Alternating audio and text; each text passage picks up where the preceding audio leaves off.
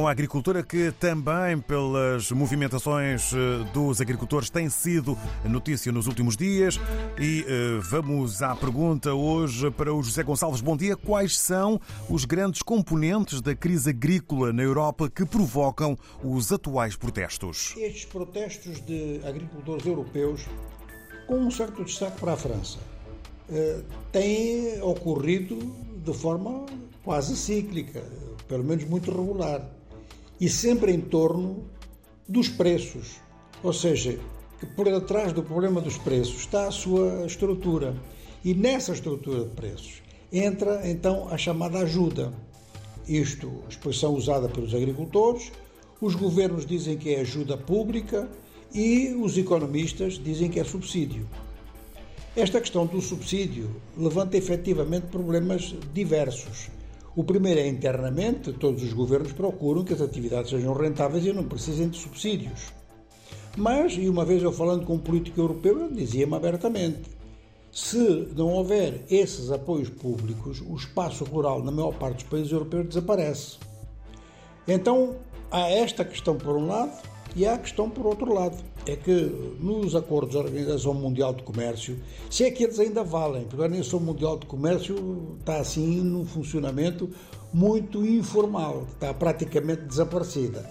Mas se valerem os acordos de Bali da OMC, os subsídios têm que ser dados em condições muito especiais que foram objeto de acordo. Por exemplo, catástrofes, por exemplo, questões de força maior, e não como rotina para manter os preços em, em termos competitivos. Ora, estas duas questões não são as únicas que aparecem na fixação de preços agrícolas, nem da produção agrícola da Europa. Porque a Europa teve há pouco tempo uma experiência, justamente por não ter nem diversificado os seus parceiros, nem criado formas alternativas de produção energética. Portanto, já viram que eu estou a falar do problema do abastecimento em gás e em petróleo a partir do começo da guerra da Ucrânia, quando a Rússia fez pressão sobre a Europa, ou a chantagem, como quiserem dizer, sobre estes dois produtos. Então, além da racionalidade dos preços, além da competitividade e dos níveis de preços, Há também esta questão, que é a independência alimentar a nível da Europa. Os franceses, o governo francês está a chamar soberania alimentar. Bom, a propósito disto, há também um outro problema, que é um problema de caráter político. Os meios rurais europeus têm pouca população comparado com os urbanos, mas em momentos de eleições podem desempatar muitas eleições.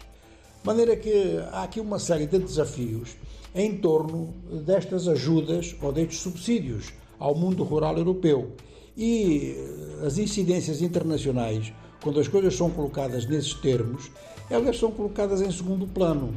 E nós falaremos disso a propósito do impasse, a tentativa de acordo entre a América do Sul e a União Europeia, por causa de produtos agrícolas exatamente.